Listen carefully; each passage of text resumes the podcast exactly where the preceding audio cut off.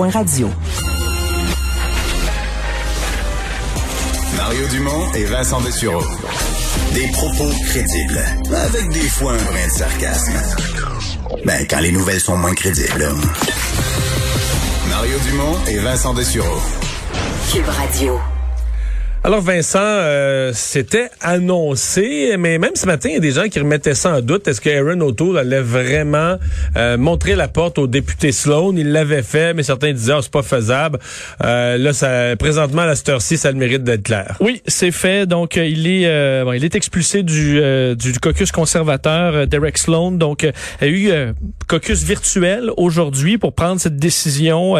et bon, on avait besoin d'une majorité simple pour expulser Derek Eric Sloan. On sait à, la suite de cette euh, de, cette controverse comme quoi il a reçu euh, un, don, un financement donc d'un néo-nazi, un don de 131 dollars pour contribuer à la campagne à la direction de Derek Sloan. Euh, et d'ailleurs, faut dire avant cette rencontre, il y avait des certains collègues qui, qui, en, avaient marre là, et que c'était assez clair. Entre autres, Eric Duncan a vu son tweet où il disait qu'il en avait assez, qu'il n'y avait pas de place. no place for this garbage. enfin, no room for this garbage in our party. Alors ça a été c'est ça, quand, good riddance. Quand tu traites de vidange un collègue au caucus, parce que tu commences à en avoir rôle pompon. Là. Effectivement. Euh, donc, euh, Erin O'Toole publié un, euh, ce message donc disant euh, que le racisme n'avait pas de place dans le dans, dans, le Parti conservateur du Canada. Alors, ça a pris plusieurs heures quand même, hein, le, le, le, le, cette espèce de débat à l'interne, mais on y est arrivé. Alors, il en est... là, il y a des gens qui commencent à dire qu'il devient... Monsieur Sloan, c'est sûr qu'il va rejoindre Maxime Bernier. En tout cas, à mon avis, 19 chances contre une. Et que là, euh, ça pourrait devenir l'argument de Maxime Bernier, parce qu'officiellement, Maxime Bernier est exclu du prochain débat des chefs. Oui. Il est entré dans le dernier débat des chefs un peu par accident.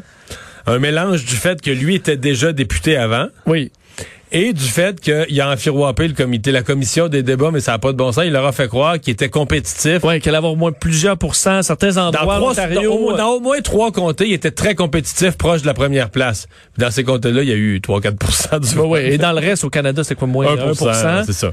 Mais tu penses qu'il pourrait... Euh, mais là, il pourrait plaider, au moins ça lui donne comme la première condition de dire j'ai un député. Mais théoriquement, c'est pas supposé compter. Un député qui a été élu pour un autre parti, puis qui a, euh, tu comprends, qui en cours de mandat a changé de parti ou a été mis dehors, puis c'est pas supposé compter. Mais ouais. Je pense qu'on va peut-être être plus sévère avec, euh, J'ai l'impression. M. Bernier sur le prochain débat. Alors, euh, faisons le bilan des cas. Au, parce qu'on a peu parlé de la, de la COVID aujourd'hui. Euh, C'était une des questions qu'on se posait. On avait hier des chiffres assez encourageants, mais on se disait c'est un mardi. C'est des chiffres qui relèvent plus du dimanche. Euh, aujourd'hui, c'est mercredi et ça reste pas si pire. Ça tient encore euh, cette, euh, cette baisse. On est à 1502 cas. donc aujourd'hui, effectivement, pour un mercredi, c'est bon. encore une Par fois... rapport à mercredi passé, c'est quasiment 1000 de moins, d'après moi. Oui, facilement. Peut-être même un peu plus que ça. on est toujours là dans ce qui, ce qui traîne, c'est les décès. 66 décès, d'accord, dans de très lourds bilans. Par contre, hospitalisation moins 33 aujourd'hui. Alors, il faudra voir cette tendance-là. On va probablement arriver à ça, là, une baisse des hospitalisations qui va donner de l'air un peu au système de santé. Quatre personnes de plus, par contre, aux soins intensifs. Dans les régions qui avaient des bonnes nouvelles aujourd'hui, ben il y en a beaucoup qui ont des bonnes nouvelles. La région de, la capitale nationale, premier, première journée avec moins de 100 cas depuis euh, un bon moment aussi. Montréal est à 629 euh, aujourd'hui. Euh, sinon, la Montérégie à moins de 200 aussi, alors qu'on avait eu des chiffres là au-dessus de 400 et même plus dans les derniers jours. Alors que les vaccins, ben, on était à 10 000 doses de vaccins euh, qui ont été administrés le 19 janvier. Euh, évidemment, on s'attend à ce que ce soit un petit peu plus difficile dans les euh, dans les prochains jours. Mais pour ce qui est du bilan, c'est pas si mal. là où ça va mal, c'est au Royaume-Uni. En fait, le Royaume-Uni a franchi des records de décès aujourd'hui, 1820 décès en 24 Mais dans les hôpitaux, je sais pas si tu as vu un peu les images, les photos, c'est épouvantable au Royaume-Uni. Oui, il y a espoir sur le fait que depuis le confinement, dès qu'on est entré en confinement, on a vu les courbes commencer à baisser euh, de cas, euh, malgré le, le nouveau variant qui est plus contagieux visiblement. Euh, donc, on espère pouvoir soulager le système de santé très bientôt au Royaume-Uni parce qu'effectivement, c'est carrément une catastrophe dans plusieurs hôpitaux, de, particulièrement dans la région de Londres. on a on est rendu à 93 000 morts au Royaume-Uni. Évidemment, c'est le pays le plus endeuillé de la pandémie. Et ce qu'a dit aujourd'hui aujourd'hui euh, le, le, le, premier ministre Boris Johnson et de parler de chiffres effroyables, disant je dois vous avertir que cela va continuer, car ce à quoi nous assistons est le résultat du nouveau variant qui a émergé peu avant Noël. Alors on parle toujours de ce variant. Et dans les l'autre pays qui a vraiment goûté aujourd'hui, c'est le Mexique. Plus de 1500 morts au Mexique, euh, 18 000 cas. On a vu pire aussi au Mexique. Alors on espère, mais 1500 décès, c'est un très très lourd bilan pour euh, le Mexique aujourd'hui. Décès d'un personnage célèbre malgré lui au Québec. Oui, euh, et bon, c'est un nom que la majorité des Québécois connaissent, même si ça fait très longtemps qu'on l'a pas vu dans l'actualité. James Richard Cross, euh, qui est décédé, ancien diplomate britannique, décédé à l'âge de 99 ans de complications de la COVID, selon ce qu'on a pu. Euh, ah oui, il est décédé de la COVID à 99 ans, mais quand même. Effectivement. Ah, je savais pas. et évidemment, on connaît surtout James Richard Cross parce qu'il a été victime de cet enlèvement au Québec le 5 octobre 1970, qui marquait euh, le début de cette euh, crise d'octobre où le FLQ, qui avait, ben, faut dire, c'est parce, que l'autre branche du FLQ considérait qu'il se passait rien avec cet enlèvement-là qu'on a décidé d'enlever Pierre Laporte pour euh, augmenter la pression puis faire un autre geste d'éclat. Tout à fait. Évidemment, James Richard, Richard Cross a eu plus de chance que Pierre Laporte, même s'il a été quand même en otage pendant près de deux mois, 59 jours. Le FLQ, on se souvient, avait posé comme condition de, de, de, de, de qu'on euh, trouve un sauf-conduit là, pour euh, des membres du FLQ vers Cuba. Euh, et bon, lui, il a survécu, évidemment, a été, a été relâché.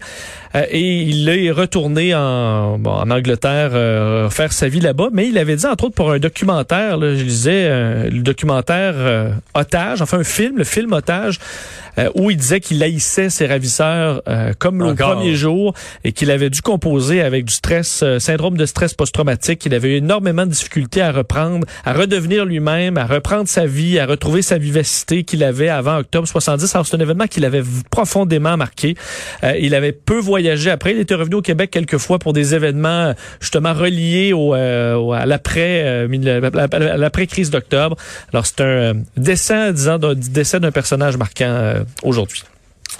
Euh, finalement, le Valérie Plante euh, qui est déçue de la décision de François Legault euh, face aux itinérants. Oui, Valérie Plante. Dire, ça fait beaucoup jaser cette sortie hier de François Legault disant ben, d'un refusé qu'on exclut, qu'on exempte les itinérants de ce couvre-feu. Monsieur Legault avait dit, moi, on pourrait nous dire, moi, je suis un itinérant, donc vous n'avez pas le droit de me donner une contravention. Qu'on pourrait dire ça, n'importe qui pourrait le dire à un policier. Ça a été beaucoup critiqué par plusieurs personnes qui trouvaient que ça manquait de sensibilité ou que ça ne comprenait pas la réalité des itinérants. Valérie Plante aujourd'hui a dit qu'elle était déçue, qu'elle se désole de cette décision de François Legault euh, parce que le message que l'on doit envoyer à tout le monde, c'est d'éviter d'augmenter ce sentiment d'insécurité auprès des plus fragiles. C'est ce qu'elle a dit, euh, disant aussi qu'elle allait demander aux policiers de continuer à maintenir leur discernement et l'approche humaine et qu'elle allait. C'est ce que François Legault a dit aussi. Tout à fait. je pense que c'est ce qu'ils font aussi. continuer. Ben c'est ça. Parce que là, on a toute cette discussion là parce qu'il y en a un qui est malencontreusement décédé, mais on ne sait pas exactement quel message il avait reçu et pourquoi, parce que les policiers en donnent pas de contravention aux itinérants. Il n'est pas décédé avec, il n'y a a pas eu de contravention, là non, non. Landry. Il craignait, semble-t-il, la police. Mais en fait, on le sait pas. Il n'y a, pas témoigné à personne. Il y a une enquête en cours. Euh, mais, Valérie Plante a dit qu'elle allait maintenir la pression pour qu'il y ait un changement. D'ailleurs, elle est revenue sur le décès de Raphaël André, 51 ans. Cet Inou retrouvé mort en fin de semaine. Elle a dit le fait qu'il soit décédé à l'extérieur dans une toilette montre la détresse de plusieurs personnes en situation d'itinérance. On doit prendre acte et toujours trouver plus de solutions. C'est ce qu'elle a dit aujourd'hui. Ouais. Parce que l'itinérance dans une ville, là, c'est, à Montréal, fait des années qu'on, tolère ça, qu'on laisse aller ça. Euh, cet été, là, pendant les pendant les mois, on les laissait dans une pendant les mois, on les laissait dans une tente le long de la rue Notre-Dame. La mairesse, ça se demandait pas, ouais, quand il va faire froid, je vais avoir un problème? C'est peut-être qu'il aurait fallu prévoir des refuges. Parce que lui, sans le salaire, ce monsieur-là, il était dans ces refuges-là, il était dans ces tentes-là tout l'été. Mais on aurait-tu pu prévoir que quand il allait faire froid, les tentes, ça marcherait plus? Et euh, la question sur encore là, euh, les exemples, quels sont ça aussi sera pas clair. Si, quelqu'un me dit que c'est clair pour un policier qui est itinérant ou qui l'est pas, ben sur quels critères donc le policier, alors que quelqu'un lui dit ben moi je suis un itinérant.